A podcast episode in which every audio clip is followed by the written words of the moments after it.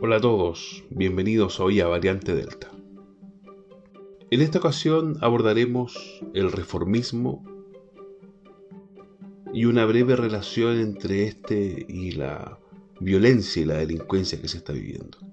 Hay muchos elementos que hacen pensar que la delincuencia se ha desbordado, o al menos se encuentra en un proceso directo a ello. Coincidencia que los medios tradicionales estén informando sobre balaceras, secuestros, asesinatos, una gran novedad policial. Hace mucho tiempo que la televisión abierta hace foco en las noticias malas. Sin duda esto está muy complejo. Sin embargo, parece un tema generalizado, puesto que Latinoamérica se está volviendo como un barrio no muy amigable, donde los que se denominaban oasis como Chile y Uruguay están sucumbiendo a la delincuencia y otros males. En este caso abordemos el caso de Chile, un país ejemplar, que en 30 años avanzó en disminuir considerable y admirablemente la pobreza. La velocidad de esto es no vista en otro país donde el foco en el crecimiento económico transformó estructural y productivamente la sociedad chilena. El desarrollo estaba ahí, observable, casi palpable. Todos los ciudadanos sabían cómo, según sus posibilidades, contribuían a hacer de este un país del primer mundo. Aunque todos sabían que estaban en un barrio complejo, cada ciudadano sabía cómo contribuía al desarrollo. Teníamos claro que eran a través de los, de los alimentos, a través del cobre, a través de, de este tipo de producción, en que Chile se podía convertir en el país primer mundista dentro de este barrio muy complejo llamado América Latina. Chile pasó a ser el segundo país más pobre de Latinoamérica al más próspero. Sin duda con muchos problemas no resueltos, pero mucho mejor que antes. Sin embargo, pasó algo fatal para toda organización. Los líderes en la primera década del nuevo milenio perdieron el foco, enturbiaron el sentido de desarrollo, beneficiaron a algunos y desorientados todos, caminaron en círculos. Intentaron bajar de los patines a quienes andaban bien y sin pensar en las consecuencias, modificaron la estrategia de desarrollo y se volcaron a la mera redistribución.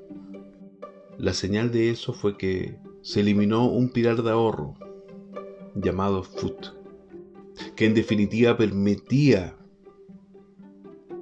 no pagar impuestos por las utilidades ahorradas, por ende el empresario podía obtener capital o podía generar capital para invertir sin endeudarse tanto.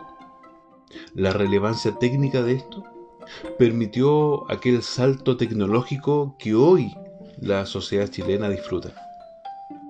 Desde nuestro punto de vista, ahí comenzó el debacle. Porque reventaron un modelo sin fundamento técnico, solo con un fundamento ideológico y peor aún, sin ofrecer una alternativa que nos llevara al desarrollo que estuvimos ahí a punto de palpar. Pasó el tiempo, la inmigración descontrolada, políticos mediocres, activistas y la ignorancia se apoderó de la sociedad chilena.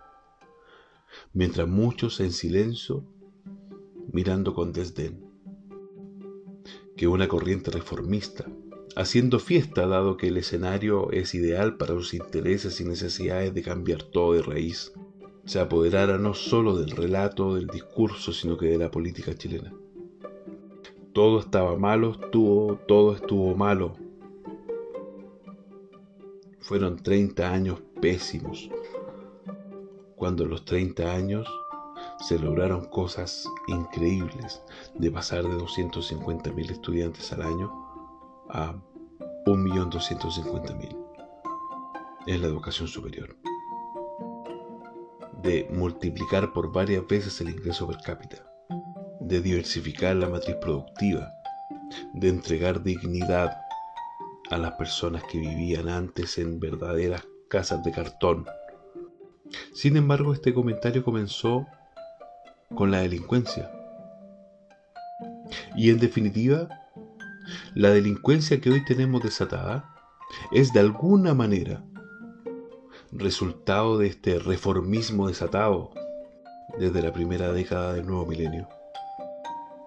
Porque desde ese tiempo que la institución de carabineros de Chile ha sido golpeada sistemáticamente, tanto por personas que trabajaban dentro, que cometieron abusos y desfalcos, como por políticos, activistas y personas que querían eh, modificar todo cuanto había. De hecho, insistimos, Carabineros pasó de ser la institución mejor valorada a una del montón. Y eso con los niveles de violencia claramente no es una buena mezcla. Si no hay legitimidad en una institución como la de la policía chilena, no se podrá enfrentar de buena manera la delincuencia que hoy día pareciera estar desatada. Sin embargo, esto traerá un problema que al parecer no está ni siquiera visualizado en el panorama, que es que en definitiva todas las reformas propuestas por los reformistas no tienen siquiera la esperanza de ver la luz si la delincuencia se encuentra desatada. Si no hay paz, si no hay tranquilidad, no hay reforma que pueda ser posible. El gobierno entrante tiene una tarea gigantesca porque las expectativas que sembró son enormes. Pero ellos mismos como reformistas se complicaron el panorama porque no dieron atajo a sus reformas, no dieron atajo a la crisis, no fueron lo suficientemente categóricos para decir, ¿saben qué? La delincuencia la tenemos que frenar sí o sí. La violencia se tiene que frenar, porque si no se frena no hay reforma, no hay democracia viable. Por ende la sociedad tal como la conocemos tampoco. Y si ellos quieren implementar sus reformas en democracia, tienen que ser capaces de garantizar la democracia y el Estado de Derecho. No es casual, no es casual que los medios de comunicación tradicional y las, sobre todo los noticiarios de televisión abierta, estén dando tanto énfasis en la violencia y en la delincuencia y en estos nuevos delitos que antes no se veían como los secuestros. Desde nuestra perspectiva es solo una estrategia para decir que la violencia estaba ya antes desatada a su mando. En el fondo como una especie de salvavidas que va a permitir decir al menos los primeros seis meses que la violencia venía antes de este nuevo gobierno. Pero los ciudadanos que guardamos silencio tenemos que tener la claridad para poder decir, no señores, porque los que comienzan a gobernar en marzo, por su afán reformista, no fueron capaces de frenar la delincuencia, la inmigración, la inmigración desatada e ilegal y la violencia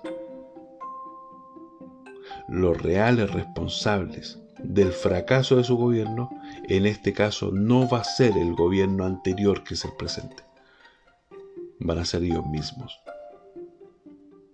Y como dijo la señora Rincón, mm, que ella va a tomar palco, no, no podemos tomar palco. Debemos organizarnos, debemos comunicar, debemos estar presentes y así visualizar que el fracaso y evidenciar también que el fracaso del gobierno de esta ultraizquierda reformista es a causa de sus propios afanes. Somos variante Delta.